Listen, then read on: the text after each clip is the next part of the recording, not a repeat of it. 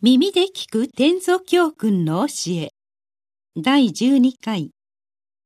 三つの心。寄心、老心、大心この配信は曹洞宗の提供でお送りいたします。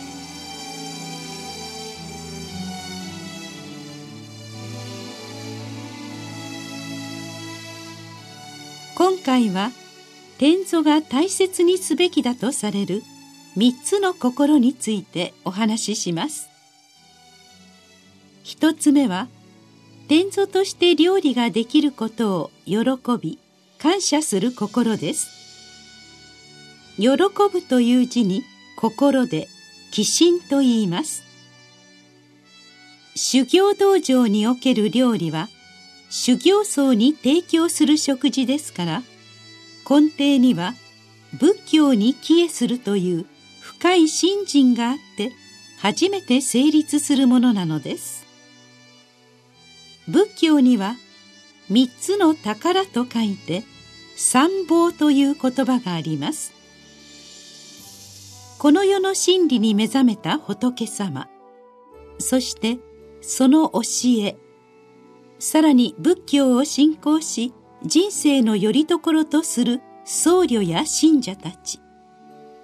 この三者を宝として大切にするのです。だからこそ参謀に対する熱い気持ちを持って修行に励む時その参謀に供養する食事を作る係を任されるということは計り知れない喜びなのです。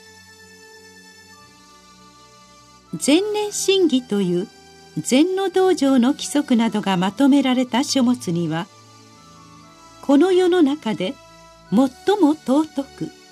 俗世間のしがらみや悩みなどから超越してとらわれのない心を持つという点では修行僧が最高なのだと書いてあります。そもそも人間としてこの世に生を受けたこと自体が尊いことですがそれにも増して参謀の一つである修行僧に食事を提供できるということは格別に喜ばしい巡り合わせなのです。二つ目は親が子を大切に思う心です。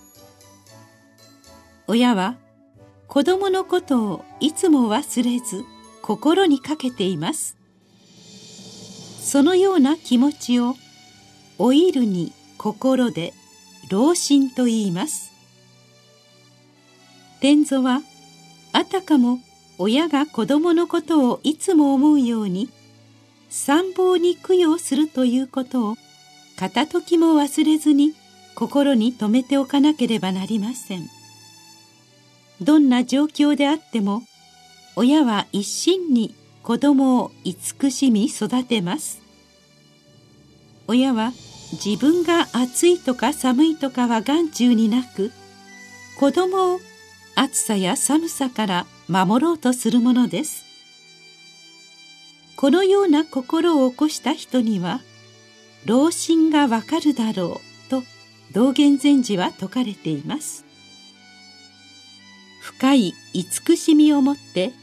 お米の一粒にも気を配り年頃な気持ちで料理を作るのが天祖なのです。三つ目は山のようにどっしりとして海のように広々としている大きな心です。大心と言います。一方に偏ったり一つのことに固執しない心です。料理の際には難しい仕事簡単な仕事と分けて考えることがありますが道元禅師は軽いものを持ち上げても軽々しく扱わず重いものを持ち上げても特別な素振りをしてはならないという表現で戒めておられます。春を告げる小鳥の声を聞いてもことさらに浮かれたりせず秋の景色を見ても物悲しく沈んだりはしない。それが大心だと言います。春夏秋冬の移りゆく姿をありのままとして受け止め公平な大きな目で見るのです。それぞれの違いに惑わされることなく全体を見通す広い視野を持ちながら心の中に大の字を書き大の字を知り大の字を学ぶのです。昔から優れた禅の僧侶たちはこの大心をもって後進の指導にあたりました。対立や執着を離れて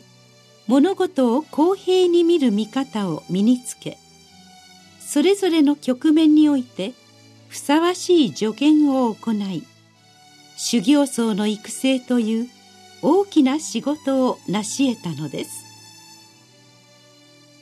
今回ご紹介した寄進老心大心の3つは天蔵のみならず禅の修行者が基本とすべき心構えです。